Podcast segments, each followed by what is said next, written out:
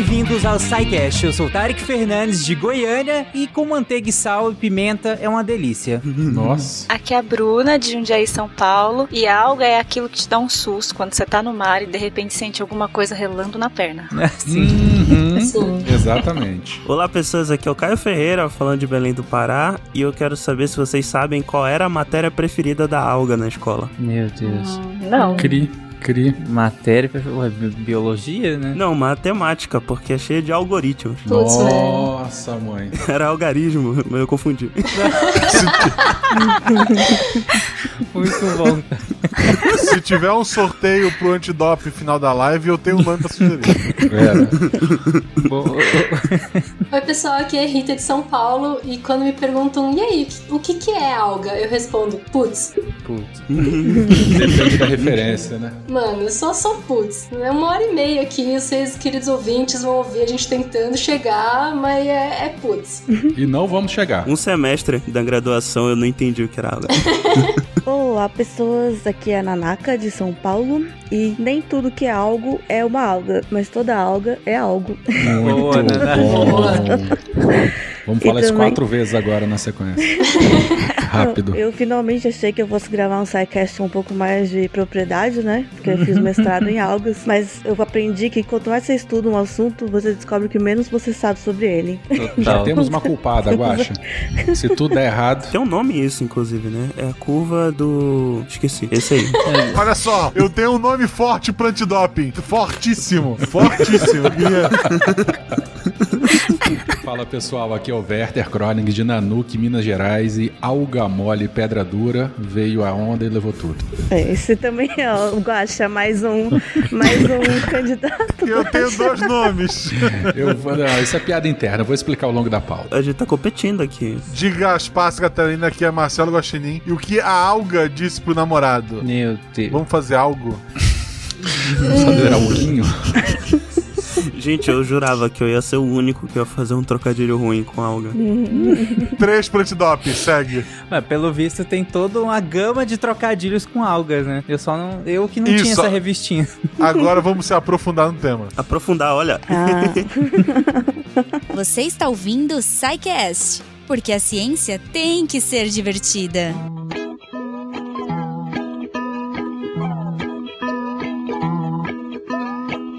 Gente, como a Rita colocou na, na frase de abertura dela, talvez, assim, a primeira resposta pra quando alguém pergunte, né, o que, que é uma água seja um grande eita, né? Ou um putz, como diz a Rita, né? Já que nós temos a Nanaka aqui, alguém com mestrado nesse tema, e o Caio que colocou que em um semestre de faculdade mal conseguiu entender a definição, eu acho que a gente começou esse episódio muito bem. É realmente, assim, animador pra quem tá ouvindo agora que vai conseguir entender nessa uma hora e meia de episódio o que talvez os especialistas aqui talvez não tenham entendido em muito tempo de estudo. Mas vocês vão entender, fiquem calmos, a gente garante isso. Ou não. Sentiu a pressão aí, Nanaka, se vira agora. Exatamente.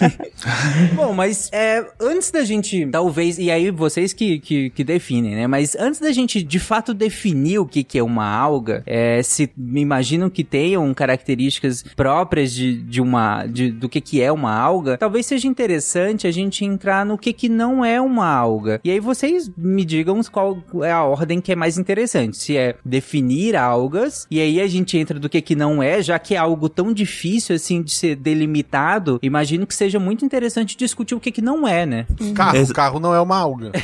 É engraçado.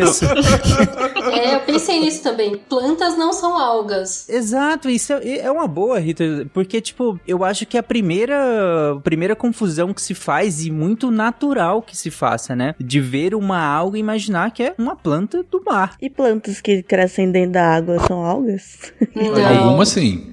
Sim, Não, não algumas sim. A gente tem são. aqueles bancos de fanerógamas, as gramas marinhas, que são plantas, não? Mas grama marinha não é, são plantas, não é alga. Então, Não mas é, é o que tá. É o, alguém falou aí. E as plantas que crescem no fundo do mar são plantas? São algas? São plantas, são não plantas, algas. são plantas. Se forem algas, são algas. Exato.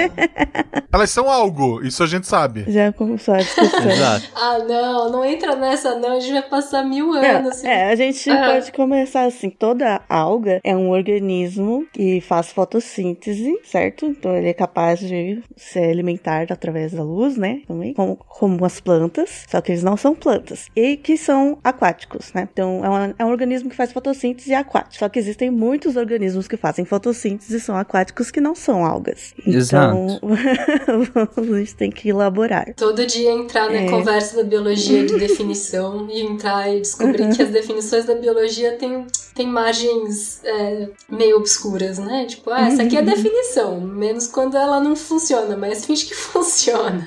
É o famoso depende, né? Eu amo isso na biologia, mano. Na biologia, a gente define as coisas pela exceção, não pela regra. É, bom, primeiro, as plantas, elas são seres é, mais complexos do que as algas de maneira geral, né? Mesmo porque elas, na, na evolução, elas surgiram a partir de um grupo de algas, surgiram depois das algas, e elas, é, fisiologicamente, né, elas têm estruturas é, que as algas não possuem, então elas têm diferenciação de tecidos celulares, tem a... Mesmo as plantas mais simples, como as graminhas que sejam na água, elas têm alguma As estrutura... briófitas. É, ela tem alguma estrutura, tem os veios, né, onde corre a, a seiva, digamos assim, né, da planta, mesmo que ela não tenha ainda seiva. Tem, por exemplo, folhas, né, aquela estrutura que a gente está acostumado em ver em planta, né, raiz, folha, caule, Uhum. folha. As algas não têm isso. Xileme floema, né, Nanaka? Isso. Também os vasos condutores e tal. Eu diria que esse é o principal, a principal diferença de alga outras sim. demais plantas. É, basicamente é um organismo bem mais simples. É, ele é como se fosse uma massa de uma coisa só. Quer dizer, isso a gente falando de algas multicelulares, né? Porque tem as algas unicelulares. Que aí as pessoas, em muitos lugares, inclusive lugares, é, não, não chega a ser um engano, né? É um, é um termo comum chamar de alga também, as cianobactérias. Só que Uhum. Tecnicamente elas não são algas, porque são bactérias capazes de fazer fotossíntese que, e que vivem na água. E por que elas não são algas? Porque elas são bactérias. Porque as algas são eucariotos. Então, essa é outra característica definitiva. Algas são eucariotos, ou seja, seres que têm uma célula com um núcleo né, separado do, do citoplasma. É a carioteca. Então, isso. Isso, e o material genético fica dentro desse núcleo, Uhum. né? Só lembrando. Então, assim como nós, né, os animais, plantas também, algas são eucariotos e isso diferencia ela de bactérias, porque existem então microalgas, né, unicelulares que fazem fotossíntese. Então, eles vivem às vezes em conjunto com outros com cianobactérias, né? Quando a gente fala do fitoplâncton, inclui tudo isso, as cianobactérias, as microalgas, inclusive alguns animais, né, microorganismos. Então, é por isso que a gente confunde. Entendi. Bom, beleza. Até agora, Nanaxa, só antes de você continuar, você falou que, e aí me corrija, mas quando a gente vai para um, organismo, entre aspas, mais simples, pensando no organismo, um, no organismo unicelular, é, a gente teria que fazer uma diferenciação com outros organismos unicelulares, e aí, no caso, as bactérias, né? Então, as, as algas que são unicelulares não são bactérias, porque elas são eucariontes, ou seja, elas, elas têm o núcleo com uma carioteca, um núcleo definido, um núcleo é, delimitado do citoplasma da célula. Isso é uma característica dela que difere ela das bactérias. Então a gente tem algas unicelulares, mas elas, a gente tem que fazer essa diferenciação para as bactérias. Aí quando a gente vai para as algas multicelulares, aí a gente já tem que começar a diferenciar elas das plantas, porque aí já não é planta. Apesar de fazer as fotossíntese, ela não é uma planta, porque como você colocou, ela não tem as mesmas estruturas que mais complexas que uma planta, que as plantas de modo geral têm, né? De modo geral, esse início é esse, né? Quando a gente vai para baixo, por assim dizer, do, perto do- dos unicelulares, ela se diferencia das bactérias. Quando a gente vai para cima, dos, pro, pro lado dos multicelulares, a gente tem que fazer essa diferenciação com as próprias plantas, né? E é outro que as pessoas talvez possam confundir, né? Que a gente, quando a gente fala, por exemplo, de corais e esponjas, né? Que também não são algas, que muitas vezes quando a gente vê imagens, né? Meio que fica tudo meio misturado, confunde tudo, né? Existem muitas algas morando, né? Em corais, inclusive existem relações simbióticas entre algas, tanto multicelulares quanto unicelulares e corais, é, que são muito importantes para a sobrevivência do coral, mas o coral em si são colônias de animais microscópicos, né? E que aí acaba formando todo aquele ecossistema em conjunto com os outros. Complementando o que a Nanaka falou, embora em muitas colônias de corais nós tenhamos microalgas que vivam dentro dos seus tecidos, né? Aí são algas meio microscópicas, embora também a gente tenha grandes bancos carbonáticos, porque quando a gente fala de coral, a gente sempre lembra, pelo menos na maioria das vezes, daqueles animais que têm esqueleto de carbonato de cálcio, como a grande barreira de corais, né? Os, os recifes de corais aqui da, da Bahia, sul da Bahia, Brolis e tal. Embora nós tenhamos grandes depósitos carbonáticos é, formados por algas. Nós vamos ver lá na frente, né, a gente tem um grupo de algas que são as rodófitas, as algas vermelhas, e dentro das algas vermelhas nós temos várias espécies que, assim como os corais, elas também conseguem formar, entre muitas aspas, um esqueleto carbonático. Ah, sim, que seria como se fossem essas estruturas duras, né? Tipo pedras. Exatamente, isso aí. Isso né? aí. É isso aí, os rodolitos, exatamente. Os grandes bancos de rodolitos, por exemplo, que tem muito no Nordeste do Brasil, sul da Bahia, aqui na região do Espírito Santo e tal. É, era só para fazer um- uma parte aqui, Nanaka, com, quando você comentou de coral e eu quis inserir esse conteúdo aí. Tu comentaste de esponjas, né? Uhum. Tanto as- as esponjas quanto os corais, eles são animais, animais, animais, né? Sim, sim. Por exemplo, o que que diferencia eles da- das algas ou até de- das plantas, por exemplo? Bem, primeiro eles são multicelulares, né? São heterotróficos, o que significa que eles não conseguem produzir o próprio alimento, então sem fotossíntese, eles se alimentam eh, de outros organismos. Tanto que no caso das esponjas, é, tanto as esponjas quanto os corais, elas fazem parte do filo porífera. Os corais são quinidários, Caio. Só lembrando, é outro filo. Coreia, Coreia quinidária. Mas as esponjas são poríferas, que, se- que vem de. O termo porífera vem de poro, que são os poros que as esponjas têm, e é justamente por lá que elas se alimentam, porque a água passa pelos poros e traz o alimento para para as esponjas. Uhum. A confusão que eu acabei fazendo é porque os corais, como as esponjas, elas são animais césseis, né? Uhum. Exato. Mas, mas nem todos os animais césseis são poríferos. Aí os corais pra, pra provar. Só recuperando aí das algas, justamente porque a alga é um negócio muito, muito antigo, que evoluiu há muito, muito tempo. Sei lá, sei lá, a gente vai falar de evolução das algas um pouquinho, né? Elas tiveram tempo suficiente para evoluírem estratégias de sobrevivência muito distintas. Então, justamente por isso, elas são muito, acaba, acabam ficando muito diferentes umas das outras. Então, dá pra confundir umas algas com os corais, dá pra confundir umas algas com os outros negócios, com as plantas, porque elas são muito diversificadas entre si. E a gente tá falando, quando a gente fala de alga, apesar de existirem algas né, de água doce, mas a grande maioria são de água salgada. É, elas habitam né, os mares e os oceanos rasos, é, é, zona pelágica, enfim. Alga em nuvem, cara. É, enfim. Embora existam ah, os corais e as esponjas também é, habitam esses locais, mas só lembrando, o Caio comentou que coral e esponja são organismos heterotróficos, isso permite que eles se distribuam por ambientes onde as algas não poderiam chegar, porque as algas, né, sendo é, autotróficas, elas dependem da luz solar. E a luz solar não chega em todos os locais dos oceanos. Só fazendo um outro adendo aí também para mais tarde a gente falar da ecologia desse grupo. Perfeito. É só uma. Talvez a gente já fale depois, mas como a Rita, né, falou da, do tempo que as algas estão aqui, né? O fóssil mais antigo de alga que a gente tem é de 2 bilhões de anos, acho. E de planta é, é, é 400 milhões de anos. Então Nossa. já é bem mais novo. Sim, Respeita bem mais moças, recente, né? É, então. Planta é um negócio muito recente, assim, pelo menos as plantas que a gente tá mais acostumado, né? Por exemplo, se vocês pararem pra pensar que no início do, do período, no início do Triássico, não existiam é, as angiospermas, que são as plantas com fruta, por exemplo, com, com flor. Mas é, é legal ver que alga é um negócio que evoluiu há 2 bilhões de anos atrás e foi tão bem sucedido que sobreviveu às seis evoluções, é, às seis extinções em massa que aconteceram até agora, né? Eu acho isso muito da hora. Eu gosto de ver esses organismos que conseguem sobreviver bem apesar de todas as circunstâncias ao redor, sabe? Às vezes menos é mais, né? É. Exatamente. Essa não! O meu canteiro de algas murchou! Mas não se preocupem, tem a coisa certa para reanimar vocês. Ampliador de algas. Um momento.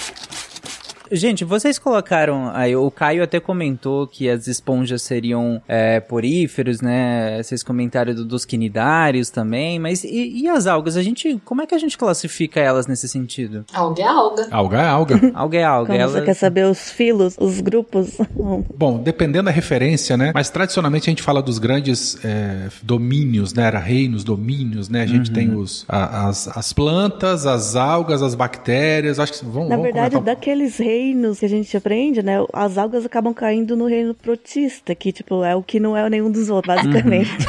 O protista é basicamente a definição de alga, né? Porque a definição de protista é o que não é animal, não é planta, não é fungo, nem bactéria.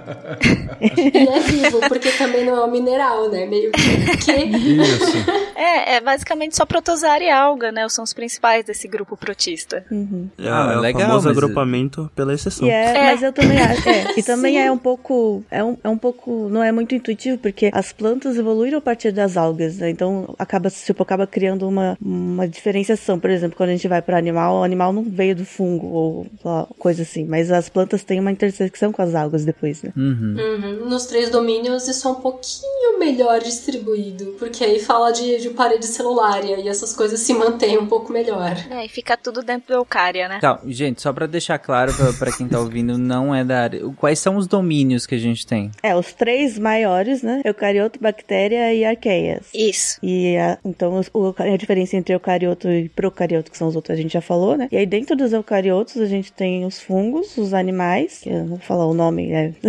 tem fungos, animais, e plantas e protistas. E aí, dentro dos protistas é que a gente colocaria as algas, né? Que aí cê- Exato. e aí, como a Bruna colocou, os protistas sendo meio que o que não é todo o resto, e aí sobra protozoário e sobra a alga, né? É, e a gente pode até pensar assim, ah, elas- como elas são um grupo que a gente não escuta tanto falar, ou que é pequeno, assim, na, na quantidade, né, de grupos que tem, elas são só um, estão dentro de um dos grupos, pode pensar que existem poucos tipos, mas na verdade pode ter até mais diversidade em algas do que em animais, assim, porque elas estão aí também há muito tempo evoluindo e se diferenciando, né? Então existem, tem uma diversidade muito grande dentro de algas. Se eu pensar que a alga é tudo parecido, na verdade tem muita, muita, muita diferença. Só comentando nessa diversidade que a, a Nanaka comentou, eu falei de, de esponjas e dos corais, né? Que são porífero e quinidário, que são os filos, né? São, esses são filos, mas, por exemplo, o Werther ele já mencionou um, um filo de alga, que é a rodófita. Os três principais filos de alga, né, que a gente normalmente se fala, pelo menos que eu estudei, são as algas, as rodófitas são as algas vermelhas, clorófita, que são as algas verdes, são as mais populares, né, de conhecimento, e as é, ferófitas, são algas As pardas. pardas,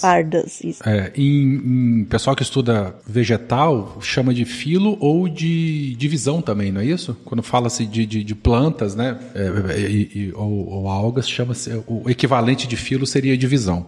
Então a gente também pode falar de divisão é, feófita, rodófita ou clorófita. É, e as clorófitas são as que deram origem às plantas terrestres, né? Isso. Então, uma coisa que eu vi quando eu tava pesquisando sobre algas para esse episódio de hoje foi que, na verdade, tem tantas subdivisões que ninguém tem muita certeza onde é que encaixa, justamente porque é um grupo tão antigo, com tantas espécies, que nem tanta. A gente não classificou todas as espécies de alga ainda, a gente não tá nem perto de chegar em quantas espécies existem, que isso, ess- esses nominhos, essas separações ainda estão um pouco em aberto. Separar as, as pardas das verdes é fácil por conta da cor, mas tem umas outras questões É, pior mais que nem, nem isso, porque tem as algas verdes, vermelhas e pardas, mas as cores, se você olhar a cor, tem alga que taxonomicamente é alga, ver, é alga vermelha e ela é verde, ou marrom.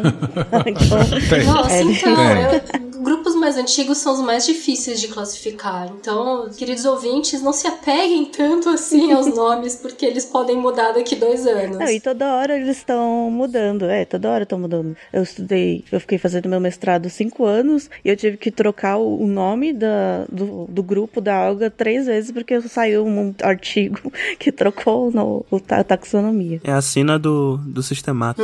Só pra deixar claro, gente, é para quem tá ouvindo e realmente assim entre em contato com esses nomes, com, com essas classificações, talvez é, não muitas vezes na vida. Vocês separaram as algas dentro desses três grandes grupos, né? As algas verdes, as algas pardas e as algas vermelhas. E aí só pra, pra gente fazer um paralelo, essa separação entre verdes, vermelhas e pardas dentro do grupo protista é como pra, é, se a gente separasse lá dentro dos animais em anfíbios, peixes, aves, répteis, mamíferos têm a equivalência taxonômica e ma- mais ou menos a mesma, né? Isso, como Assim, seria.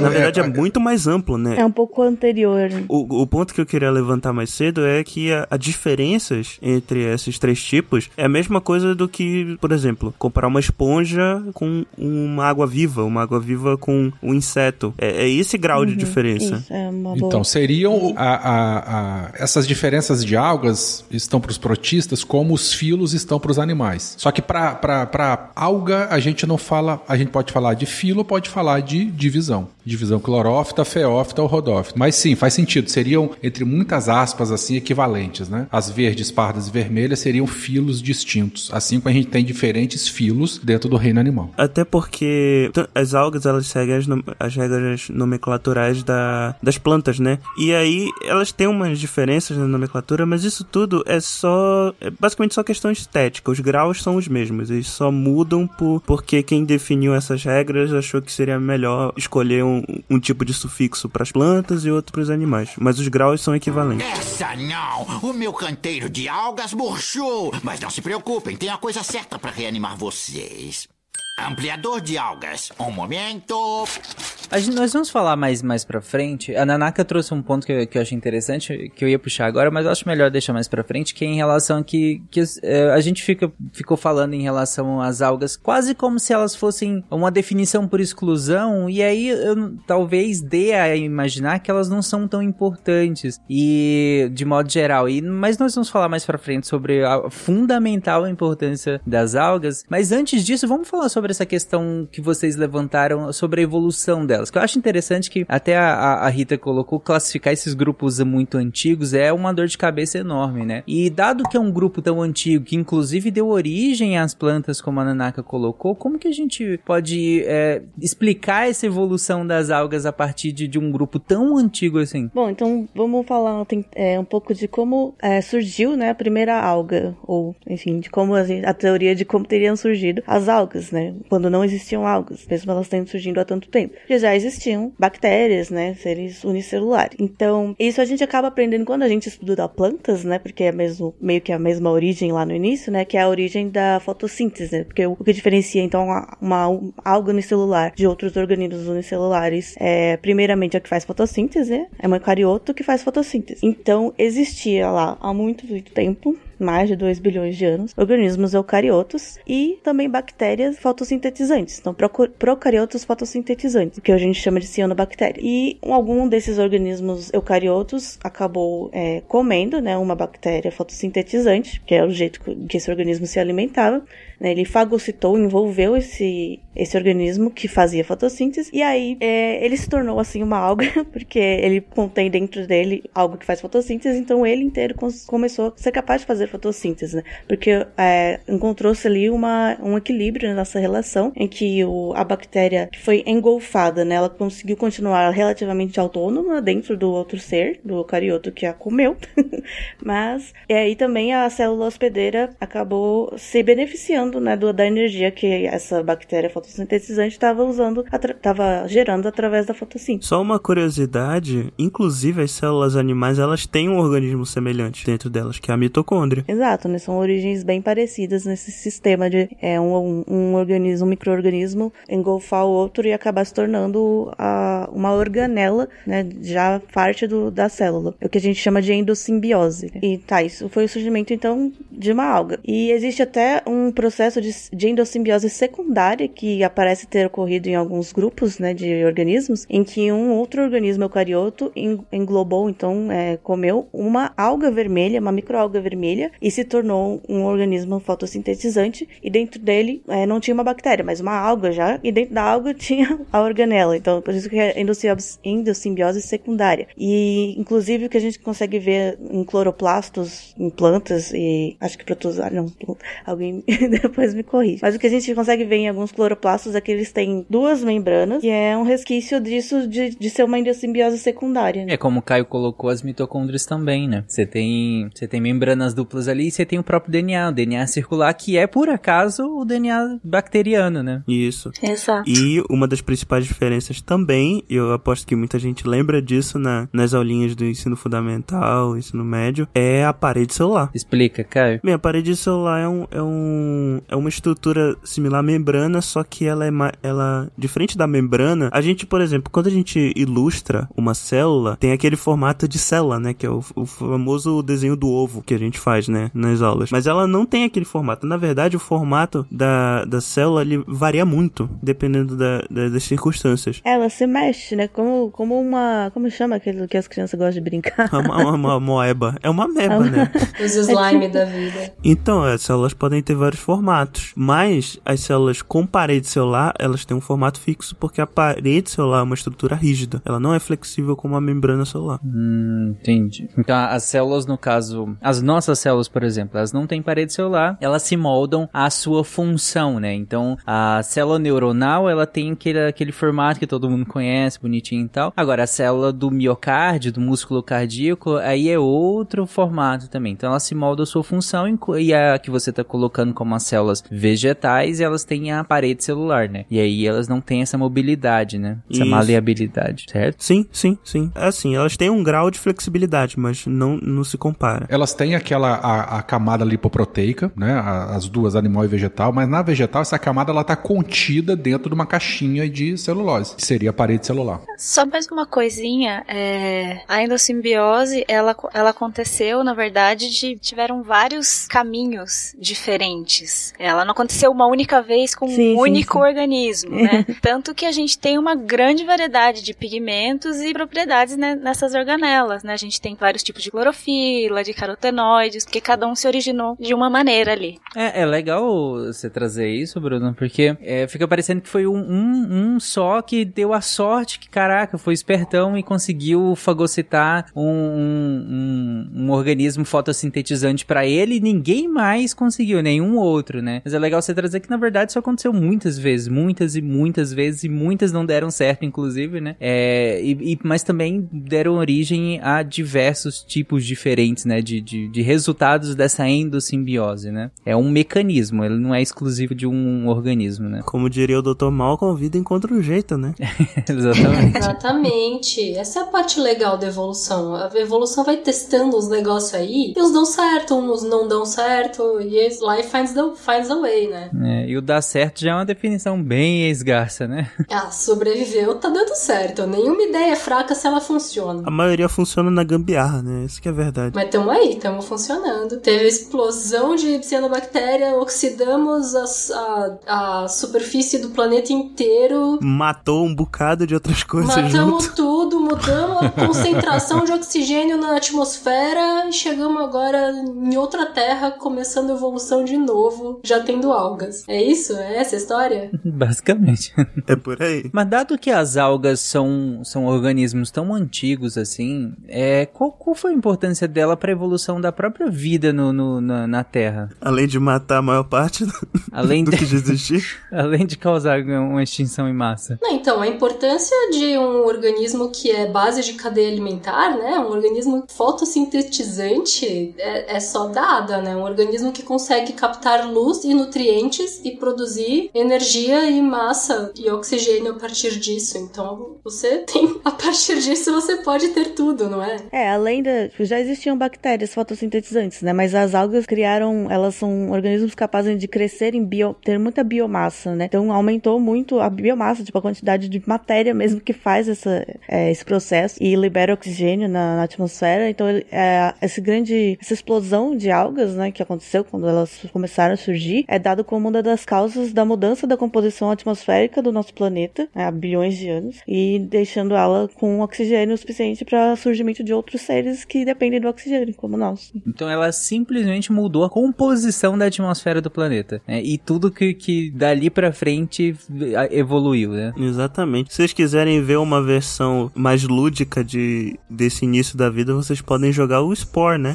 O quê? Explica, explica o que é o Spore. É, o Spore é um jogo Life Simulator que ele passa por vários. Na verdade, é um jogo meio complexo que ele muda de gênero várias vezes. Mas a primeira parte do, do jogo é você controla uma célula, é, um protozoário heterotrófico que vai se alimentando de várias, várias células é, de fitoplâncton. Muitas delas algas, inclusive. Até que chega um momento que você fica grande o suficiente para comer outras células de protozoário. Até virar um, um olha só, um metazoário. É um joguinho bem lúdico, assim, né?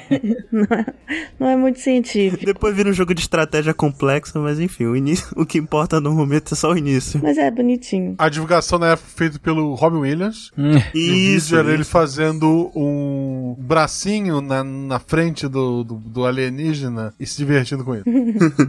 é um jogo bem legal, inclusive, para aprender um, uma ideia básica assim de evolução. Aliás, o jogo ele parte da, é, da premissa da, da panspermia cósmica, né? De que a vida veio de, de outro planeta e caiu num, met, num meteoro aqui ou qualquer coisa assim. Mas isso é discutível hoje em dia. Isso aí é conversa para outro episódio. Exatamente. Acho que ficou claro a importância da, do, do, das algas e essa a teoria da, da evolutiva da, delas e colocar elas em perspectiva de que elas foram os primeiros eucariotos fotossintetizantes, como vocês colocaram aqui, e, ou seja, é, é o primeiro a fazer, a Nanark até comentou que já, já tinha bactérias, né, fotossintetizantes, mas eucariotos fotossintetizantes, elas são as primeiras, e, e a, a primeira a conseguir fazer em grande escala esse hub, por assim dizer, entre uma fonte quase infinita de energia, que é a energia solar, com, com, a, a, com compostos biológicos, né, com compostos orgânicos, por assim dizer. Que aí você traz essa energia e transporta, transporta ela em compostos orgânicos que vai alimentar toda a cadeia alimentar, vai ser a base de toda a vida dali para frente. Além disso, ela ainda muda completamente a composição da nossa atmosfera com simplesmente o nosso querido oxigênio.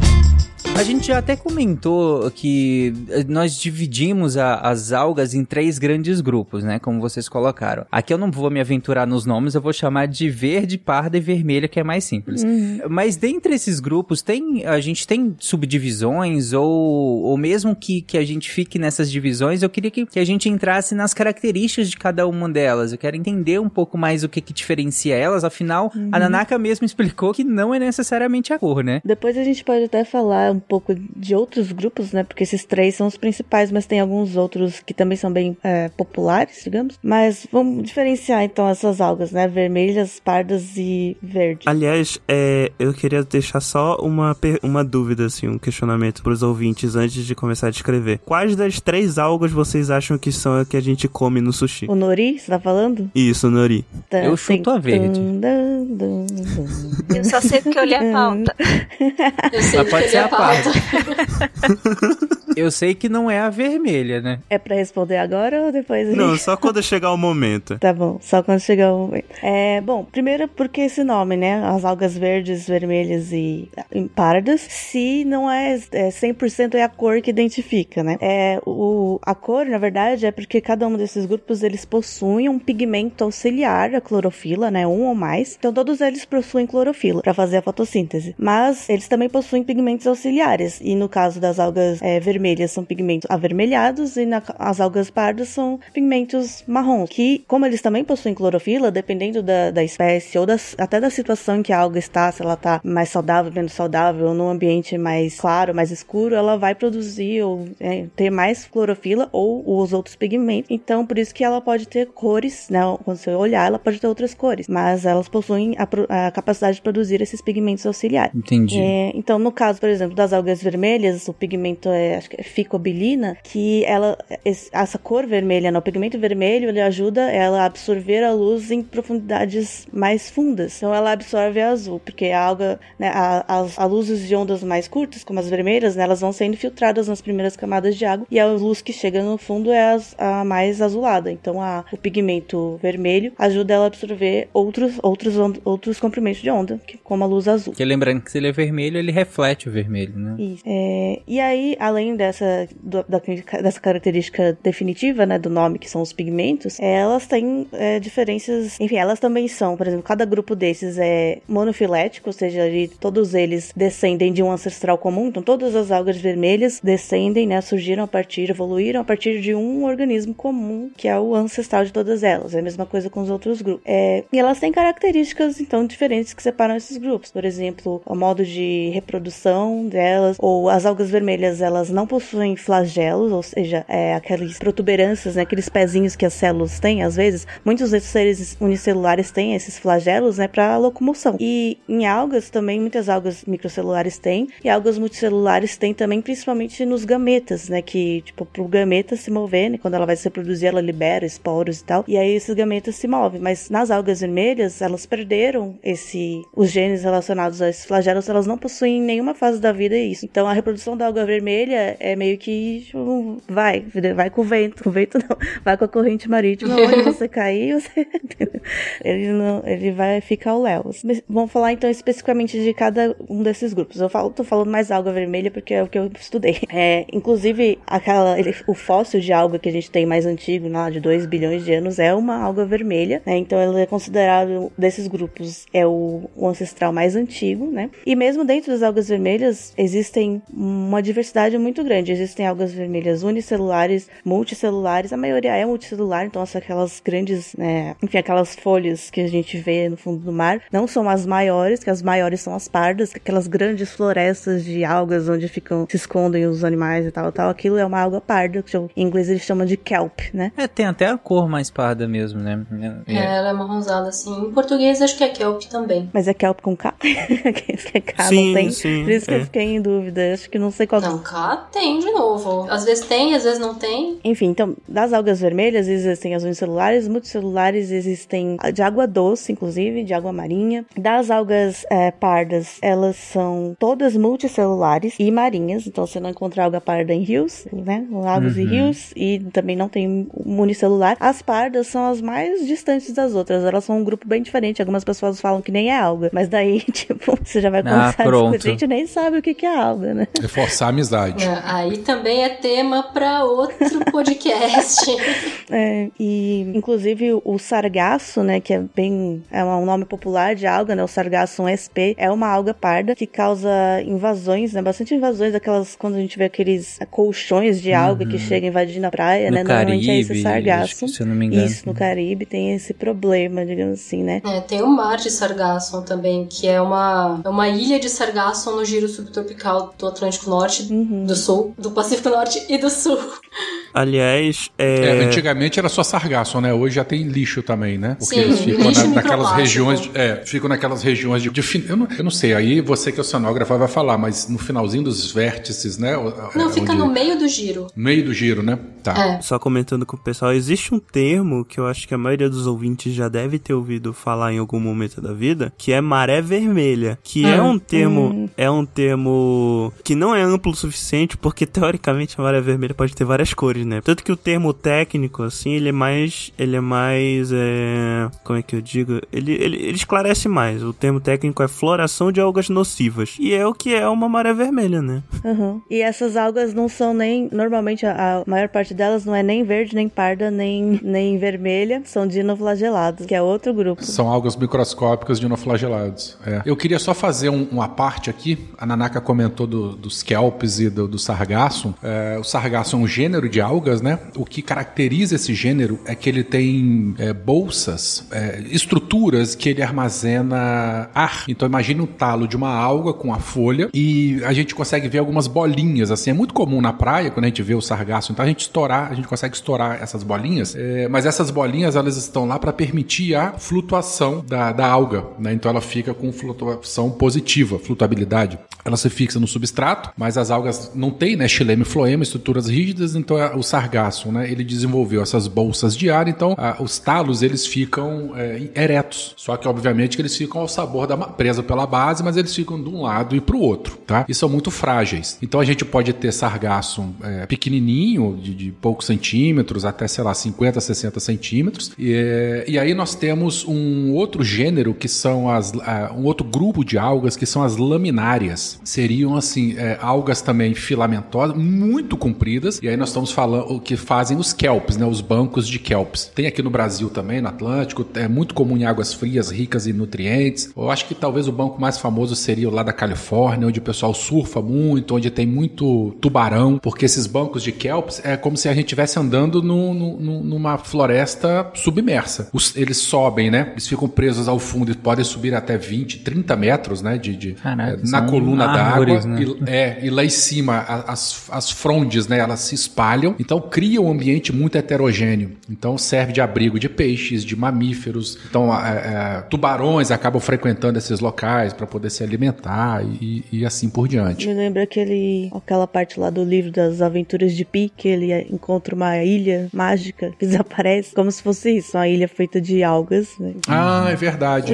Sim, sim, eu lembrei isso. desse detalhe. É. Então, assim, esses dois grupos, eles têm. Ah, o sargaço ele é menor um pouco, mas tem é, essas estruturas, né? Que, essas boias, né? Onde ele, ele acumula ar. Os kelps também tem isso, né? Perdão, as laminárias, que são as algas que formam os kelps, também tem isso. Por conta disso, delas ficarem presas pela base e as frondes, né, ficarem de um lado para o outro, elas, elas são muito frágeis. Então, se entra uma ressaca muito forte, as ressacas conseguem arrancar essas algas. Daí elas ficam boiando à deriva, formando um mar de sargaço ou vindo para a praia e enroscando na perna da gente e dá susto que a gente acha que é um tubarão querendo comer a gente. E tem também que ouriços do mar comem a uh, kelps, mas eles não comem a folha inteira, porque eles são cesses, eles são associados ao fundo, eles são, não cesses, né? Eles são bentônicos. E eles comem então só as bases dos kelps, então eles soltam as folhas. Então, lugares que estão com infestação de ouriço tem vários problemas com todo o ecossistema sendo destruído pela base. E aí eu tenho só um último gancho para puxar de curiosidade sobre Maré Vermelha, que aí é conhecimento popular que as pessoas estão numa hipótese muito interessante que uma das pragas do Egito, que é transformar o mar em sangue, era uma maré vermelha que era um uhum. sangue venenoso que ninguém podia beber. Faz uhum. sentido, né? Afinal, Faz várias sentido. dessas são tóxicas. Né? Exatamente, dinoflagelados são altamente tóxicos. Essa não! O meu canteiro de algas murchou! Mas não se preocupem, tem a coisa certa para reanimar vocês.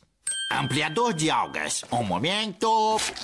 É, e aí, gente, só voltando aqui aos grupos pra gente não se perder em relação a isso, a Nanaka tinha comentado, deu as características das, das algas vermelhas, é, falou das algas pardas, o, o Werther complementou muito bem a questão das algas pardas, os kelps e tudo mais. É, nós temos também as algas verdes e, e, um outro grupo que vocês comentaram agora, que são os dinoflagelados, né? Que aí são esses que compõem compõem a tal da maré vermelha, né? É, da, das algas verdes acho que eu não cheguei a terminar, que a gente estava indo naquela linha, né, das características principais, então uhum. as verdes, ela, além daqueles pigmentos, a maioria delas é unicelular e possui os flagelos lá para mobilidade. Apesar de ser unicelular, elas podem até formar colônias, né, assim como bactérias, então tipo de, de viver juntinhas, né. Inclusive tem alguns experimentos, alguns estudos de, que tentam emular o surgimento da multicelularidade a partir de uma colônia de de algas, né, de microalgas e ver como que elas começam a, a, se comportar como um organismo multicelular, que é bem interessante. Mas então essas algas verdes, a maioria é unicelular e de água doce. Então é que elas deram origem às plantas terrestres, né, já estavam uhum. ali mais perto do, das plantas. Ao contrário das pardas, né, que você colocou que a maioria seria de água salgada, de né? salgada. Uhum. E passando então para os dinoflagelados, que são, como a gente falou, né,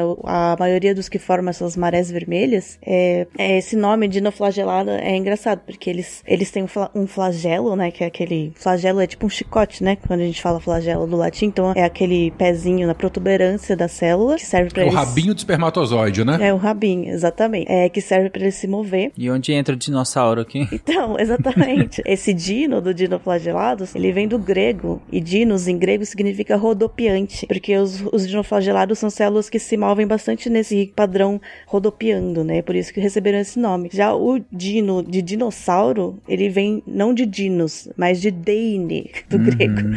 Que aí Den- significa Denos. terrível, que é o, É. o lagarto terrível, né? Isso.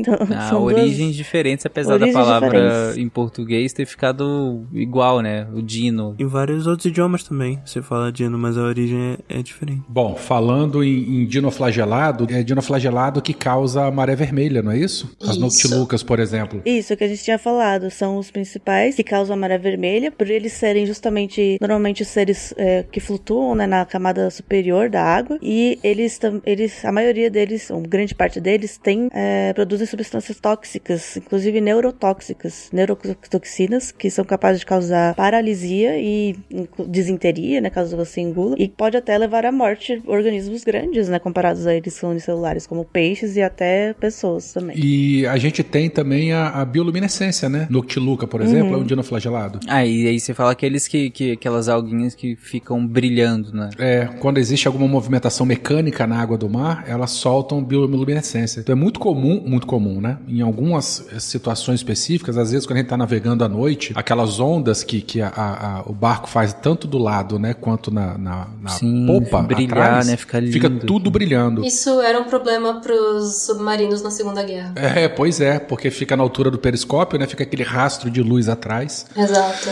e dá pra ver. E é um efeito muito, muito, muito bonito. Pode ser quitenófera também que faz isso. É, mas nós estamos falando aqui de, de É, dinoflagelado. mas tem realmente bastante dinoflagelado. Que é a produção de uma enzima, né? A luciferase, que é uma derivada da clorofila. Melhor nome de enzima, inclusive, né? É. Sim, Luciferase. Lucifer é a que traz a lucifer é a luz. Sim. Exatamente. Olha aí. E essa é uma enzima derivada da clorofila e é um subproduto da produção de energia e é ativada por- pelo choque mecânico. Mecânico. Por isso quando a gente, quando você vê aqueles vídeos das pessoas né, se mexendo na água e a água vai brilhando conforme elas se mexem. É divertidíssimo. Se, queridos ouvintes, se um dia vocês estiverem na praia e tiver essa alga brilhante lá, solta o Hadouken. É ótimo. É, igual eu não fiz o Hadouken, que tristeza. Mano, recomendo. Sempre que tem essas coisas fascinantes, assim, hum, e de imagens, sabe? De cores e tudo mais, eu fico pensando sempre no navegador do século XV, cara. Imagina, cara, que fogo de Santelmo que era e, isso. e, e, e Noctiluca. Os caras piravam. Pensando nisso, né? O navegador do século XV que desenhava aqueles mapas com umas criaturas fantásticas, umas ondas, umas doideiras que tem super a ver com o- a, a trilha da luz no Sim, mar. né? é- Muito atraente. Eu acho louco, porque quando a gente, estu- pelo menos assim, quando eu estudei isso na escola, que eu vi aqueles mapas de, de navegação, com aqueles monstros, aquelas coisas, eu falava, "Ah, que povo maluco, né? E aí quando você vai estudar outras coisas, put- polvos e água brilhando e um monte Faz de coisa, você sentido. fica, cara, total sentido, mas no, total sentido. É, é fascinante demais isso, você pensar. É só vocês procurarem no Google ilustrações medievais de baleias, pra vocês verem como é que era a parada. Sim, cara, é sensacional isso. Mas enfim, tá, a gente então passou por verde, a alga parda, alga vermelha, falamos da, da- dos dinoflagelados, que não tem nada a ver com dinossauro, infelizmente. e agora nós vamos para as diatomáceas, né? É, as diatomácimas. Ah, diatomácimas é ótimo. As diatomácimas são o máximo. São, é, elas são algas, né? São eucariotos fotossintetizantes aquáticos e evolutivamente elas são mais próximas então das algas pardas do que das outras que a gente comentou. A principal característica delas é terem essa carapaça de sílica e existe, que, que facilita a flutuação, né? E criam protuberâncias, né? A sílica é, um, um- é tipo um cristal, não chega a ser um cristal, mas É a um gente cristal. pode visualmente é um cristal. Uhum. É. A gente fala de sílica. Bom, então a sílica é é um cristal, então elas formam estruturas assim que a gente costuma ver nos cristais. E como existem muitas espécies de diatomáceas, diatomáceas, eu não consigo falar diatomácea. Então, a diatomácea tem muitas espécies, mas a graça da sílica é que ela cria estruturas geométricas. E aí essas estruturas são incríveis, assim, elas são muito bonitas, muito diversas e inclusive são material né, de arte para algumas pessoas que gostam de ficar organizando, né, colocando algas unicelulares diatomáceas na plaquinha do microscópio, do microscópio formando desenhos super é, desenhos geográficos, geométricos super é, elaborados, né? Por exemplo, o Klaus Kemp é um desses artistas, acho que é o mais famoso, que é um artista de, dia- Diatomáceas. Ele é um alemão que se mudou pra Ingl- pra Inglaterra, né? E aí faz 60 anos ele faz arte com diatomáceas. E se vocês procuram, procurando no Google Klaus Kemp, e acho que nem precisa colocar diatomácea, é só Klaus Kemp, vocês vão ver os desenhos. São muito lindos as disposições É, que ele parece faz. quando você tá olhando num caleidoscópio. Isso, exato. Parece um caleidoscópio. Nesse caso é de artomácia, né? Porra! Mas então, o que eu disse que tem algo em nuvem é porque às vezes tem algumas regiões dos oceanos que tem uma evaporação tão grande que acaba subindo diatomáceas que estão bem na camada superficial de alga, de, de água. E aí as nuvens levam e chove diatomácea em outras regiões do planeta. Caraca, que Pelo menos não chove sapo, né? Mas já choveu sapo, é possível chover sei, sapo, porque nessas sei. evaporações às vezes sobe um monte de coisa. Eu prefiro Meu chuva de atomácia do que de sapo. Tem uma página da, da Wikipédia sobre chuvas de animais. É incrível essa página, não recomendo se você tem medo de E aranhas. vocês falando mal de Sharknado. Eu sei que é um parênteses bem, bem fora aqui, mas quando é, no Havaí tem muita galinha, né, nas ruas. Você vê, eu, tipo, eu fui pro Havaí tem muita galinha nas ruas. Mas por que tem tanta galinha na rua? Tipo, é como se fosse um bicho é, livre, assim, né, assim, natural dali. Não que, não que as pessoas criam. E aí eu fui descobrir que é porque teve um furacão que levou galinhas do Havaí. E aí elas, Caraca. como não tem, não tem predador natural, e aí Ah, elas... tá brincando, Que sério? incrível, que incrível. Isso faz total sentido, eu amei. Sim. Mano, esse galinho foi Gente, eu tô difícil. nessa Não. página que você falou, Rita. Tem aqui a ilustração com chuva de. Não, mas é humorística, né? Cães, gatos e garfos. Eu, pe- tem, um eu, monte, tem um monte de É, coisa aqui. humorística tem o Sharknado, de verdade. Humorístico. Eu, pe- eu pensei por um momento que a chuva teria trazido escorpiões e soltaram as galinhas pra comer os escorpiões. É, Eu também pensei algo assim. Escorpiões são meio grandes ainda. Acho que o máximo que É uma. maior que uma galinha? Porra, mas é uma galinha. Não, mas a galinha voa, né?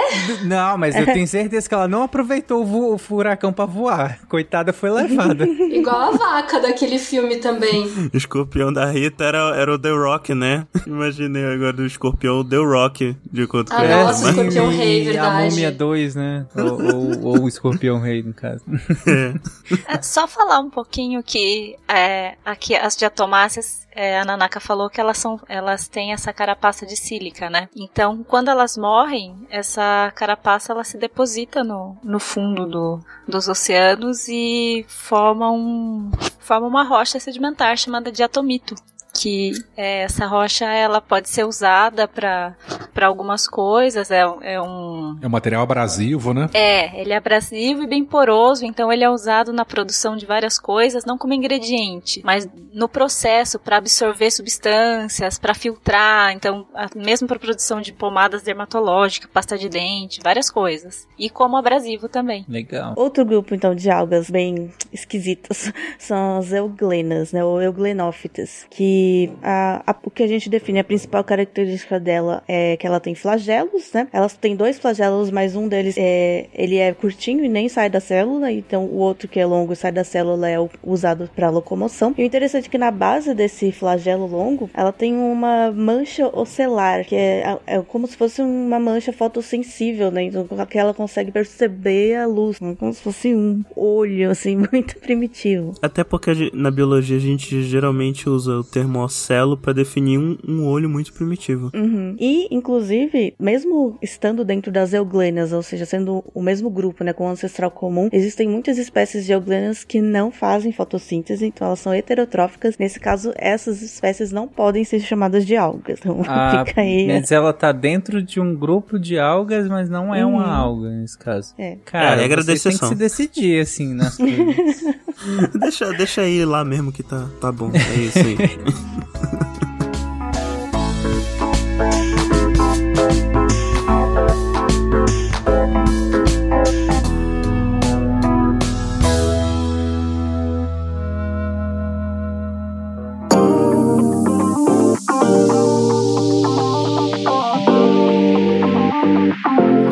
Uh, we have the esquisito also. The word That muy means- esquisito. that means really good. Yeah. Tasty. And for us, it's weird. Esquisito is weird for us. Oh, Oh, it's like yeah, like que esquisito. That's oh, weird. Esquisito for us. means weird. Means weird. Yeah. Oh my gosh, that's crazy. Can you imagine like complimenting a dish and the person gets offended? Yeah, yeah. wow, I did not know that. That is something I learned yeah, today. like, oh, how is this food, waitress? Ah, muy esquisito. Okay. Why Oh will, why would I? Why would? I get that? yeah.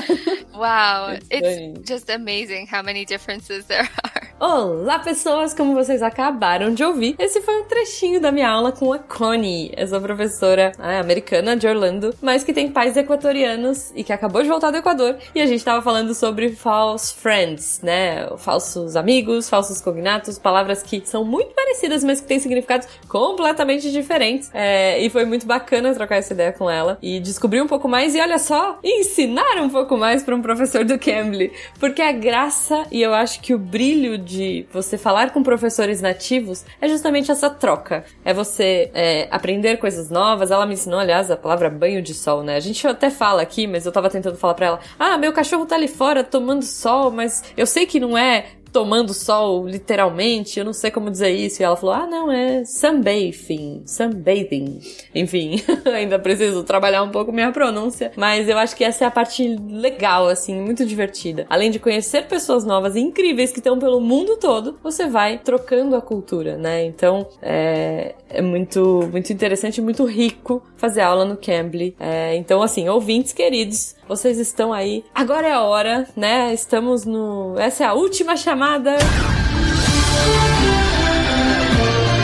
Gente, estamos aí, olha só, você não pode perder. Estamos no finalzinho dessa super promoção de independência, Independence Cambly, sei lá, Independence English, para você libertar o seu inglês e conhecer professores incríveis como a Connie, que eu conheci hoje da Flórida. Então entra lá no site do Cambly, c a m b l y.com e usa o nosso código 55OFF com dois Fs SciCast ou clica no link que vai estar aí no post para você levar esse super desconto de 55% nos planos anuais. E olha só, o patrão ficou maluco, mais 5% de desconto se você pagar à vista. Então, assim, aproveita, porque, gente, tá acabando. Se você tá ouvindo isso hoje, no dia do lançamento desse episódio, corre, porque, cara, é...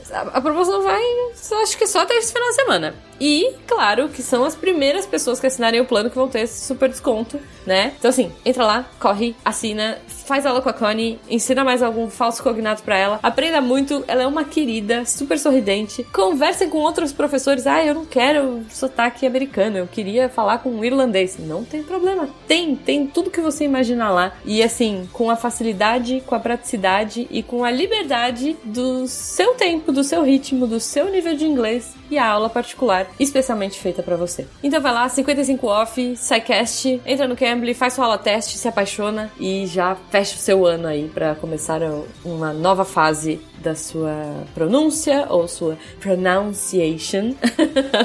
e pra perder a vergonha, eu, cara, eu fiquei muito, muito mais solta e assim, muito mais confiante com o meu inglês depois que eu comecei a fazer o Cambly, tá bom? Então aproveitem vocês também, ouvintes lindos, e a gente se vê na semana que vem.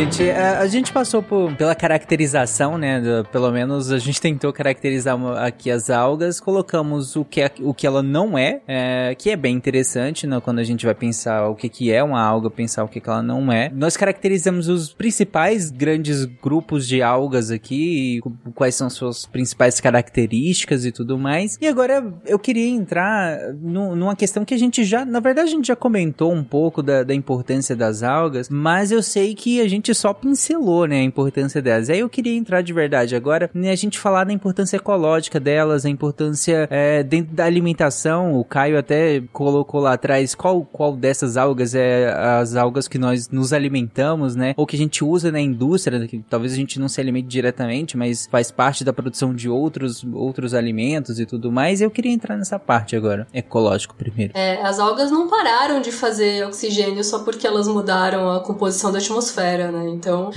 a gente tem todos os organismos que consomem oxigênio consumindo e as algas lá, pá, pá, pá, produzindo até hoje. Então tem essa importância. Na verdade, foi o fato delas produzirem oxigênio que mudou a atmosfera, né? Sim. É, Então tem essa importância aí. Então tem toda uma questão de proteção de ambientes marinhos, porque se a alga é feita, sei lá, a alga vermelha tem um núcleo de, de carbonato de cálcio, se você aumentar a acidificação dos oceanos, ela vai morrer, tem questão de temperatura, então tem toda uma questão aí que a gente tem que proteger esses produtores de oxigênio aí, nós. Tem o lance das algas serem produtores primários, não só produzindo oxigênio, mas produzindo a biomassa delas a partir de luz e de nutrientes, então elas são a base da cadeia alimentar. Então tem lá a alguinha monocelular na água, e aí vai ter o pequeno zooplâncton que vai comer o pequeno fitoplâncton, e a partir disso você tem peixes maiores que vão comendo o, o zooplâncton e por aí vai até chegar. As algas, falando, né, na- da cadeia alimentar, as algas, elas são as que produzem muitos dos, dos, dos nutrientes que chegam na gente através da cadeia alimentar, por exemplo, o ômega 3. São as algas que produzem. A gente fala, ah, comer óleo de peixe, pra- porque peixe tem ômega 3, mas só tem porque eles comem as algas. Olha. Peixe é bom pra cabeça. minha, minha mãe me ensinou. É um clássico. Ou a própria cor, é, a cor do salmão, assim, é, é também do pigmento que vem da alga, que ele, na verdade o salmão come crustáceos, crustáceos, e esses crustáceos também são alaranjados porque eles comem algas vermelhas. Mesma coisa com o Flamingo e os Guarás aqui no Brasil. Lembrando que é, falou-se agora da- das microalgas como base da cadeia alimentar, mas a gente não pode esquecer das macroalgas, né? Muitos é, outras espécies de peixe, é, muitos crustáceos, é, tartaruga marinha, né? Elas, chegam, elas se alimentam do- do- nesses grandes bancos de algas aí também. Esses grandes bancos de algas, elas têm uma fauna associada gigantesca em termos de biomassa, porque numa fronde de alga a gente tem uma, uma infinidade de outros invertebrados marinhos que utilizam esse substrato biológico para poderem se fixar os organismos sésseis aí, né? Que a gente, é, é, os organismos bentônicos, perdão, sésseis e vágeis que a gente comentou mais cedo aí um pouquinho. É, então, outra pataquada da biologia é a definição de plâncton, porque plâncton é todo organismo marinho que não consegue vencer a velocidade da corrente. Sim. Então você tem, sei lá, o peixe. Você pega uma água-viva de 30 metros, uma água-viva de 30 metros não tem musculatura pra nadar, então ela é plâncton. Sim. Eu tava pensando naquele peixe-lua já. Então, nossa, o peixe-lua não é plâncton. Sabia que o peixe-lua nada. Mas a larva dele é, é o ictioplâncton. Sim, é plâncton. Então eu falei microalga querendo me referir a fitoplâncton, porque fitoplâncton pode ser o kelp boiando no sargassum também. O mar de sargassum é plâncton. Sim, sim, sim, é. É, é mesmo, é verdade. Então, você tá correto, Werther. Obrigada por me corrigir, mas. Não, então, o plâncton não está relacionado ao tamanho, está Exato. relacionado à, à mobilidade na coluna d'água. Exatamente. Sacou? Caraca. Então, enfim, como a, a Rita já tá, tá falando do oxigênio, né? A gente começou a falar de teia alimentar. Falamos também dessa questão de que as algas elas são aptas, né, para uma afinidade de outras espécies. Não só as algas, entre muitas aspas, mole, mas os bancos de algas carbonáticas, que a gente falou agora há pouco também, nas, os, as, os rodolitos, né? Seriam recifes de algas carbonáticas. Como o carbonato é uma substância muito porosa e relativa, mo- relativamente mole, é, alguns organismos eles conseguem perfurar o carbonato e fazer ali áreas de abrigo. Então, a, a complexidade biológica, né, a biodiversidade nesses bancos de algas, seja um kelp molinho ou um, um- um coral de, de rodofícia, é, é muito grande. Então, se tem muita espécie vivendo lá, vai ter uma infinidade de espécies se alimentando, exemplificando ainda mais a importância desses, desses locais. Bom, gente, e na nossa alimentação? Onde é que as algas entram? Na nossa alimentação, na alimentação dos animais, e é só que aqui pensando em terrestre. Na boca. Espero que seja, pelo Espero que seja. É, tomara que seja. Desculpa, Tarek. eu não- É, é, eu espero, mas sei lá, né? Hoje as pessoas são meio doidas, sei lá. Mas enfim. Bom, na nossa, a gente falou um pouco da alimentação né, dos peixes e outros animais. E na nossa alimentação, não só indiretamente, mas diretamente, a gente também consome algas. No Brasil não é tão comum, né? Mas em outros países, principalmente no leste asiático e também na, na, na costa, lá na Irlanda, né? Na Grã-Bretanha, também tem um consumo muito grande de algas. E, e as- no Brasil, acho que é só mais uma questão cultural mesmo, porque a gente tem costa e tem é, ambiente suficiente suficiente para fazer grandes fazendas de algas, para coletar algas, e não existe essa cultura de consumir algas, né? O que a gente consome aqui, existe até é, comunidades ribeirinhas que é, ribeirinhas, como que fala? Costeiras, quando não é no rio, é no mar. Caiçara. Caiçara mesmo, comunidades caiçaras que consomem as algas, né? Coletam e consomem, mas acaba sendo uma coisa muito de nicho ali, a gente ainda não tem isso popularizado, né? O que acaba sendo popularizado pra aqui, né, pelo menos, é mais do que vem da culinária leste asiática mesmo. Mas a gente pode utilizar, só, só um gancho aqui, a alga para se alimentar, né, diretamente dela, ou subprodutos como o agar, né? Isso, é exatamente. uma substância gelatinosa, enfim, que ele, é, é, ele serve de base para a indústria alimentícia é, de diversas formas, né? Como espessante, é, até na na, na, na, na, academia, né? A gente faz muita meio de cultura à base de agar e tal, como se fosse uma, uma gelatina. É, é um uhum. consumo também, mas é um consumo indireto. Eu já ia comentar do agar como, como a gente usando para fazer placa, né? Porque placa eu, sim, sim, uhum. sim, é, eu lembro que na, na graduação laboratório de fungo era só cheiro de, de agar, era um cheiro muito Isso. forte. Não, não, não lembro se era necessariamente do agar, mas era do que. Eu acho que não é do agar, não, hein? Deve ser daquele caldo de carne que coloca. É, eu pensei no, no justamente no extrato de levedura ou de carne. É. Pois é, tinha um cheiro muito forte e aquilo ficou. É, o cheiro ficou cravado na minha mente. Quando fala de água, eu só lembro desse cheiro e associo com fungo. Mas o ouvinte pode pegar aí é, gelatina, sorvete, alguns outros produtos aí, olhar no rótulo, tem lá agar. Não, o agar é muito utilizado em tudo que é um espessante, né? Sim. Gelificante. Dá pra, dá pra e... comprar o agar-agar direto também, que usa como espessante direto, né? Uhum. Já vem, parece uma gelatina seca, né? Ele é bem mais duro que gelatina. Sim, é, sim. Ó, ele é útil, né? Uma das principais características que tornou ele tão popular para todas essas, para toda a indústria e também para o uso em laboratório e contrato, né? É justamente essa característica dele de se manter duro até temperaturas ambientes e até um pouco elevadas, tipo até 40 graus, ele ainda tá rígido, né? Então você consegue fazer bastante coisa. Enquanto a gelatina que a gente tem, por gelatina de animal, né, ela derrete rápido. Né? Se você colocar em temperatura ambiente, ela fica líquida muito rápido. É, aquela, as, aquelas espumas gastronômicas geralmente usam bases de agar-agar porque justamente por conta disso. Elas têm ótima estrutura, elas vão reter é, ar ali dentro e não vão derreter a temperatura ambiente, né? Vão se desfazer a temperatura ambiente. Por exemplo, aqui em Belém, gelatina de origem animal derrete rapidinho. É, exatamente. Exatamente. Aqui derrete até manteiga, pô, num dia muito quente. É, é, eu, eu, eu entendo. Bom, mas vocês estavam comentando em relação ao uso gastronômico, e a Nanak comentou que no Brasil, ainda que nós não tenhamos uma cultura tão é, própria de consumo dessas algas, a gente importou da, da, da culinária, da gastronomia asiática, o, o, consumo de algumas dessas algas, né? É, a principal que a, a gente utiliza é o nori, né? Que é o, o nori, que é a alga que envolve o sushi, temaki, essas coisas, né? Que são da culinária japonesa, principalmente né? No Japão e na China, na Coreia também se consome muito nori e outras, muitas outras algas, mas o que a gente consome mais aqui é o nori mesmo. E aí, como o Caio tinha perguntado, né? Qual vocês acham que é o nori? Nori é uma alga vermelha. Ah, olha, errei. E... errei feio, errei root. Até porque a gente olha o nori é uma, é uma cor bem escura, né? A gente pensa que é um verde bem escuro. É, ele é uma cor ele é bem é verde. escura e não é. E é verde, é esverdeado, né? Quando Sim. a gente olha. Olha aí, fui tapeado. mas, mas, como que, que eles, é, tipo, pega a própria alga e, e processa? Não, então, a, ele é processado. O nori, ele não é aquela, quando você compra nela uma folha quadrada fininha de nori. uma folha de papel nadando na água. No mar, não. É igual, quadrado no mar. É igual não? cani. Cani não é um, um bicho não, pega. Cani, beleza, mas peraí, como é que o, nori não é a própria alga? Ele é, só que é processado, né? Que nem então, a Pringles ele... não é batata frita, porque ela é Exatamente. uma massa de batata frita feita naquele formato. Ah, olha aí. É um presunto de alga. aprendendo. O nori. é um embutido de alga, né? Não, é que não, não é tão processado assim. A Pringles é o um exemplo melhor. É, coletam aquelas uh, que a gente chama de folhas, né? Que naturalmente estão ali no mar. São, são folhas grandes, né? O nori é uma macro microalga, é, que não é folha porque não tem estrutura e tal, não é uma folha igual a uma planta, mas enfim, a gente chama de folha. É uma folha igual de papel, não tem importância.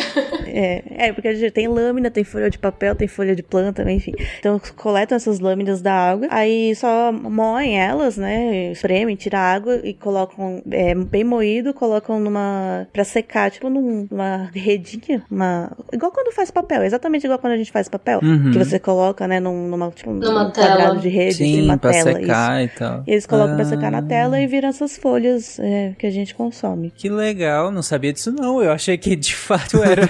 não que a alga seja quadrada, como a Rita colocou. Mas eu imaginei que fosse um pouco maior, sei lá o que, que eu imaginei também. Ou seja, Ah, é um prensadão de alga. É, eu, eu acho Ó. que. Não sei se foi a Rita que fez a associação com a Pringles, né? A batata lá. Achei uma boa metáfora. Não sei se comentário de presunto, mas presunto não é embutido, viu? E então, nesse caso, não, não ficaria tão. É, o Pringles a é metáfora melhor. não é tão boa. Acho que com a Pringles é, é boa. Acho que eu entendi por esse lado. Porque a Pringles, afinal de contas, é feita de batata. É batata frita. Só que não vem. Tem- você, tem não, você não batata, pega a né, batata e mas- corta ela naquele formato de cela de cavalo. É um purê de batata frita, né? Contém batata. É, contém batata. Quanto é outra história. Então, exatamente. O nori contém pigmento vermelho. Tá na fé. É igual a batata frita do McDonald's dos Estados Unidos, né? Que tem vários ingredientes além de batata.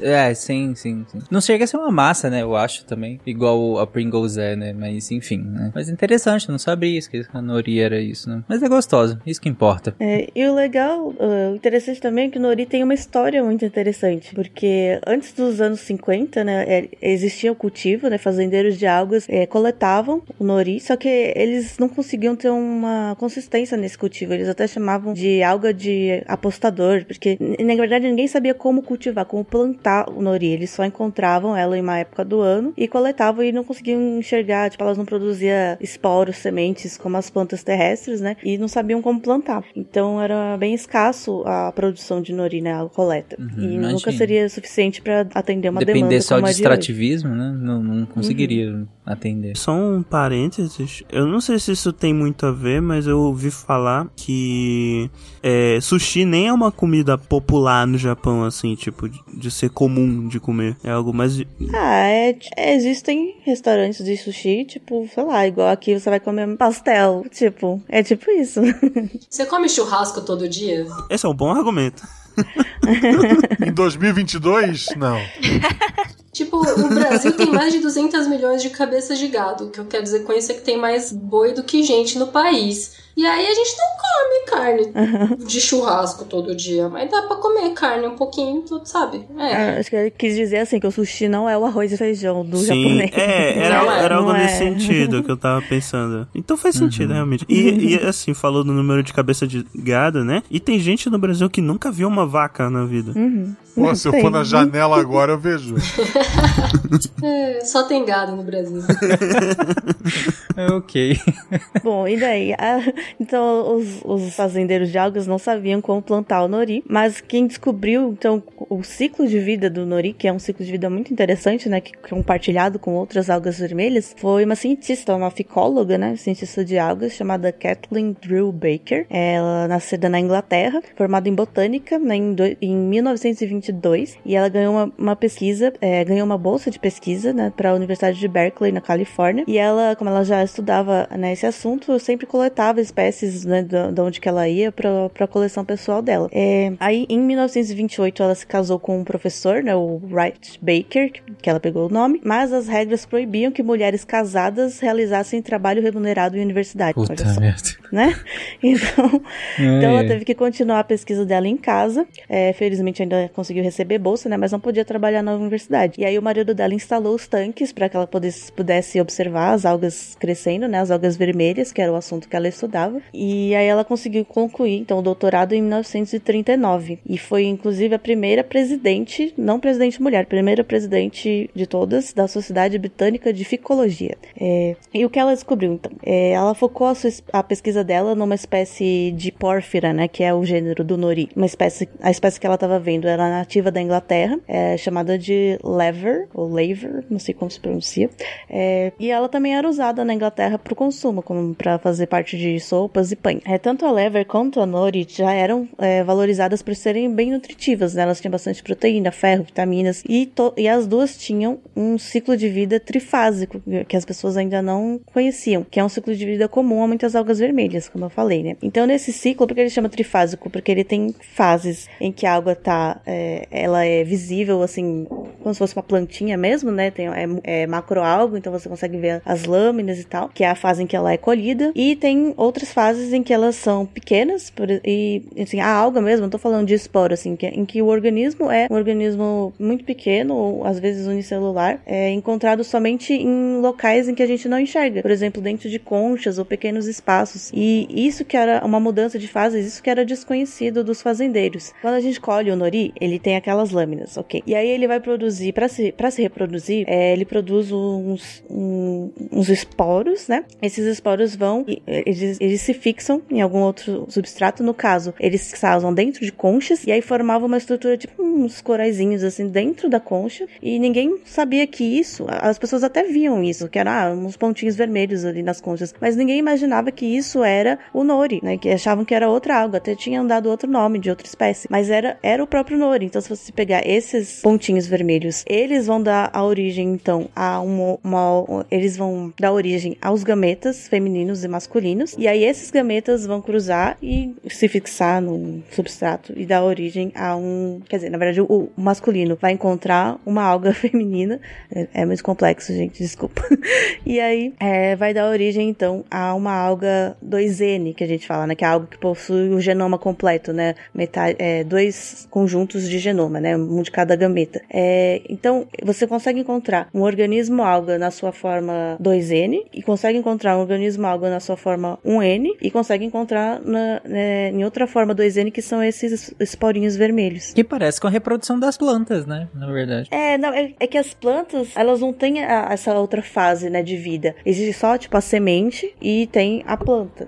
tipo, tem a semente, tem a árvore ou a planta, mas não tem um outro. Por exemplo, é como se você soltar. Eu não quero ser muito gráfico. É como se soltasse um, um, um esporo que vai nascer dele um órgão reprodutor. E esse órgão reprodutor tem uma vida própria. E esse órgão reprodutor vai soltar os gametas, entendeu? E aí esses gametas vão encontrar o outro órgão reprodutor que surgiu de um outro esporo. E aí vai acontecer a fecundação lá. E isso vai surgir um outro esporo que aí vai surgir uma, um ser 2N completo. É basicamente como se órgãos genitais criassem pernas, né? E, ficassem por é, aí. Queria ser muito gráfica. É, ficassem flutuando na, na, na coluna d'água. Isso. Mas, bom, dá pra entender porque que até os anos 50 ninguém descobriu É, isso, né? Ninguém imaginava que aquilo poderia ser a mesma alga que era o nori que eles escolhiam em tal época do ano. E aí a Kathleen ficou observando, né, a- todo o ciclo de vida dessa alga e descobriu que ela, era assim que ela se reproduzia. E a partir disso, então, com as publicações delas, dela, os fazendeiros cons- conseguiram transformar isso num cultivo, né, coletar então essas conchas com os esporinhos vermelhos, né, que é um, é, que era uma fase de vida da alga e colocá-las em tanques para iniciar o cultivo das lâminas que seriam colhidas. Caraca, isso em 1920. Isso, 1920. Parabéns, dona Kathleen. Eu tô com a imagem mental de, em vez de ser caralhinhos voadores, né? Caralhinhos nadadores. Caralhinhos flutuantes. Nadadores. nisso. nadadores. Na parede do banheiro. Eu pensei disso. Essa não! O meu canteiro de algas murchou! Mas não se preocupem, tem a coisa certa para reanimar vocês. Ampliador de algas. Um momento. Bom, gente, agora que a gente tá se encaminhando pro final do episódio, na verdade nós estamos no final do episódio, eu queria que vocês é, elencassem outros usos para as algas que nós ainda não citamos aqui. Nós citamos basicamente a questão ecológica dela, a qual nós dedicamos a maior parte do tempo. Citamos agora no final mais um, um uso na, na indústria alimentícia, né? Seja no nosso consumo direto, como o nori, seja na a base de outras tantas é, comidas e outros tantos usos, inclusive laboratoriais, como vocês comentaram do agar-agar. Mas qual- quais outros usos que a gente pode destacar das algas pra gente finalizar? Qual, do, o que que ela pode fazer de diferente que a gente não pense, que a gente não olhe pra uma alga e pense, cara, isso pode ser tal coisa. Eu tenho uma curiosidade que eu tinha que ter falado lá atrás, mas eu acabei não falando. A, o diatomito, né, ou a terra de diatomito, que provém né, da- dos depósitos de sílica das algas, das diatomáceas, é, ele foi utilizado, é, ele foi misturado com nitroglicerina e ele formou, né, que é um material absorvente, que a nitroglicerina é muito instável, mas tem um alto poder destruidor. O Alfred Nobel, que é o, o- o- ele mesmo, o, o- inventor do cujo. prêmio Nobel, o dito cujo é o próprio, né? Ele descobriu que se você misturar é, a nitroglicerina pura com a- o diatomito, na proporção de uns 25, 23%, você tem uma substância muito explosiva, continua, mas ela fica estável agora. Então você pode manusear esse explosivo com bastante segurança. Então, o que dá origem ao TNT, né? Trinitro. Tolueno? Tolueno. É isso? Isso aí. Eu pensei que era curiosidade- dinamite. É, dinamite é a mesma coisa, né? Porque, enfim, essa é uma curiosidade. Dinamite marca registrada, TNT. Isso. Essa é uma curiosidade que eu acho que nem todo mundo sabe, assim, que tá associado à alga. Isso sempre me lembra Lost, né, né Tarek? É, eu vou falar um então que tá na pauta, então vamos resumir rapidinho pra acabar. As algas, algumas algas produzem óleo, a gente já comentou aqui do ômega 3, mas as algas são muito fáceis de criar, muito fáceis de, fa- de ter alga por aí, você não precisa nem dar comida pra elas, então elas produzem óleo bastante que dá pra ser extraído pra produzir biodiesel. Então algumas espécies conseguem produzir até 40% do próprio peso em óleo, então isso é uma, é uma fonte de biodiesel que pode ser exploitada no futuro se a gente tiver interesse de produção de algas no Eu Brasil. tenho uma curiosidade, mas ela não é relacionada ao uso. É uma curiosidade de cultura pop. Vai lá, Caio, pode falar. Então, como eu gosto de fazer esses paralelos, é, existe é, uma família de Pokémon que é inspirada em algas. Jesus. Ela, eu, Jesus também tem, eu, eu- é- mas eu. É, tem um Mas Pokémon Jesus. Pokémon se ela canta, sabe? Então, tá- tá- isso aí né, Sim. bem- não é nem inesperado. É que tem o Pokémon Jesus, né? Que o, que o Gaspa já falou. Na verdade, Pokémon Deus, né? E dá pra capturar ele como Deus, Pokémon. Muito bom. Quem é seu Deus? Então, o- os Pokémon que eu tô falando é o Screlp. Olha o nome do, do Pokémon, inclusive. E a evolução dele, que é o Dragauge. Que eles são tanto inspirados em.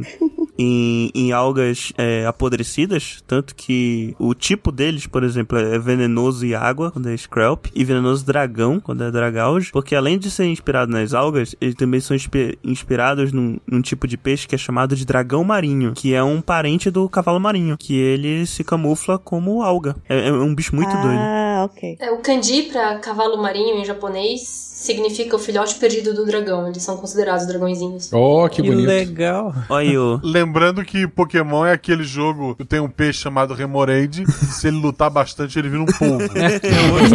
Exatamente. Eu acho que, a Nanaka, você ia falar uma curiosidade também? Não, eu ia falar, continuando né, das outras substâncias que algas produzem que a gente utiliza, é, um seriam as micosporinas, que são substâncias que protegem da radiação UV, né, que elas precisam, principalmente as que ficam na camada mais, né, que recebe mais luz e radiação UV. Faz e sentido. essa substância a gente usa para fazer filtro solar. A gente usa em vários Ah. compostos é, de proteção solar. É, inclusive dá para você fazer uma pastinha de algumas algas, você consegue fazer uma pastinha, serve como filtro solar. Olha aí, É. legal. Mas faça com a alga certa. É. É, aí, Sim. aí já fica. Sim.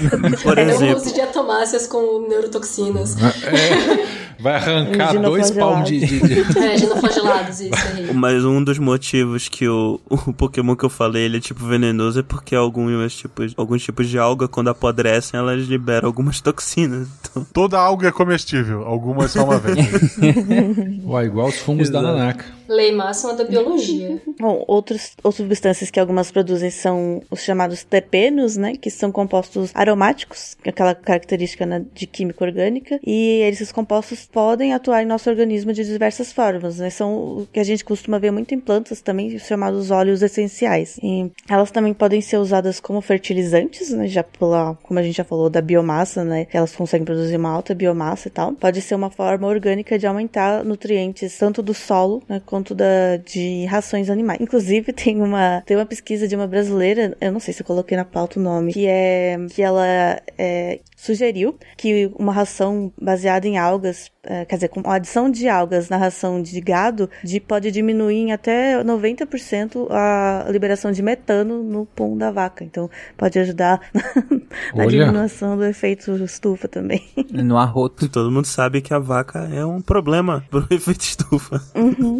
É, mas é, no caso, é no arroto. Na eructação que ela libera mais metano. Porque ah, esse metano vem principalmente da atividade de bactérias né, na, na vaca. E aí tem uma, uma microalga que ela, ela faz, ela faz uma, um bioprocesso diferente e acaba não liberando esse metano. Eu não sei exatamente a, aqui, eu não sei exatamente o processo molecular. Seria tipo um probiótico? Sim, é tipo isso.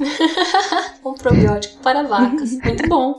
É, e talvez melhore a eficiência energética, né? Porque lembrando que as, ah, os bovinos, de modo geral, né? Eles utilizam esses gases produzidos no rumen para produção de energia, né? Então talvez melhore a eficiência energética, inclusive, dele. Não só a, a não liberação desses gases por meio da erutação, que é o arroto da vaca, né? Que é onde ela libera a maior parte do metano. Eu quero saber uma coisa. O probiótico da vaca, ele seria o Algut ou o Jesus amado. Jesus, Caio. Vamos encerrar logo, gente. Brisei, né? Vamos, essa foi a Ok. piada. Caio tomou o lugar do, do Guaxa com a piada final. Eu, eu volto a pedir o doping. Eu, eu sorteei aqui, gente. O Caio vai, vai fazer o teste. Exatamente.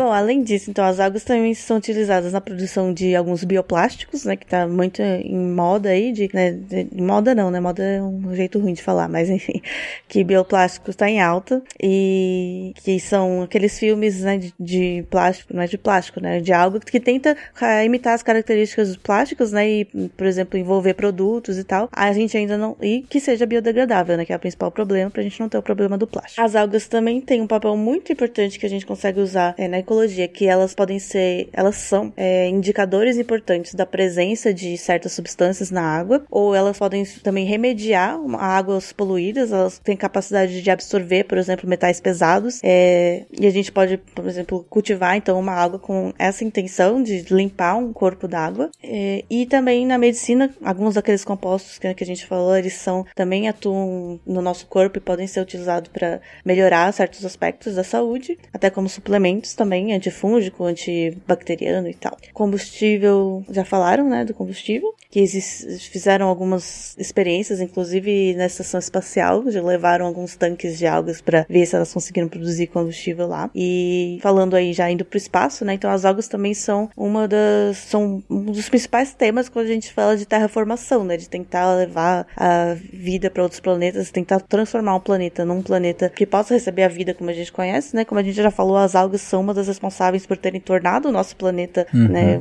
bom pra gente viver. Então, também são uma das, dos seres estudados aí para se levar para fazer a terraformação. Por além delas serem, né, produzirem oxigênio e tal, elas também são muito fáceis de cultivar, produzem uma biomassa e produzem rápido. Então, tudo Eu isso. fico pensando se, se levar alga pra terraformar um outro planeta, aí a gente descobre que causou um genocídio de vida no planeta, que a gente não conhecia.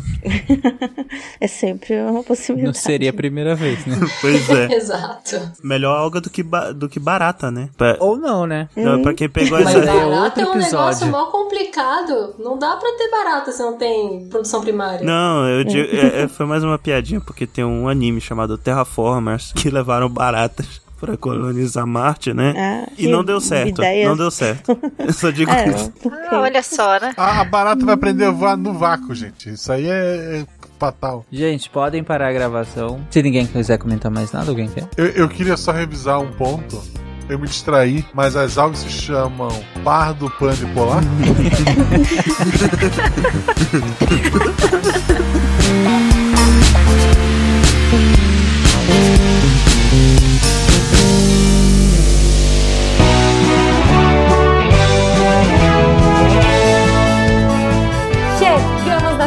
recadinhos do SciCast. Eu sou a Jujuba, passando aqui só para avisar que se você ouvinte quiser ajudar o projeto a continuar divulgando ciência de forma divertida, você pode através do PicPay, Padrim ou Patreon. Além do SciCast, você ajuda a manter outros projetos da casa e a manter o site também, com a nossa produção diária de textos incríveis. Caso você ainda não tenha visto, a gente editou o patronato para esse ano. Temos novidades bem legais esperando por vocês. Os nossos lindos patronos que apoiam e amam o projeto tanto quanto a gente. Os links vão estar aí no post. Fora isso, se você quiser entrar em contato com a gente para dúvidas, sugestões ou, enfim, recadinhos quaisquer, é só mandar e-mail para contato@sicast.com.br. Por hoje é só e eu encontro vocês na semana que vem. Tchau.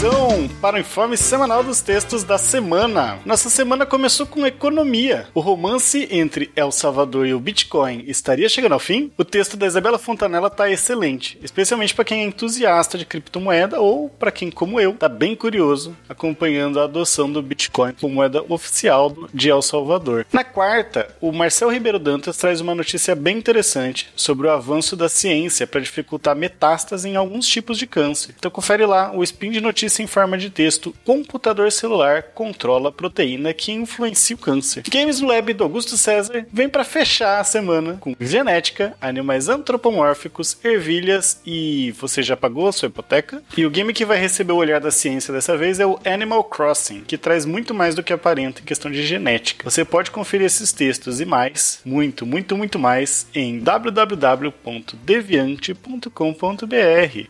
Está esperando o quê? Vem se tornar um redator da Deviante. Manda um e-mail para contato.sicast.com.br. Entra pra equipe. Eu sou André Tapani e confesso que demorei para descobrir que Bitcoin não era moeda de algum joguinho, apagando a luz da Torre Deviante.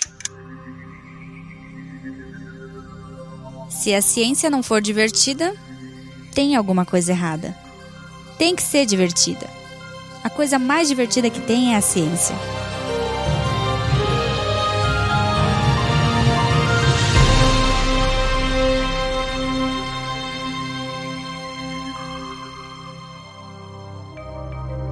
Este programa foi produzido por Mentes Deviantes. deviante.com.br. Este programa foi editado por Tapcast. Edições e Produções de Podcast.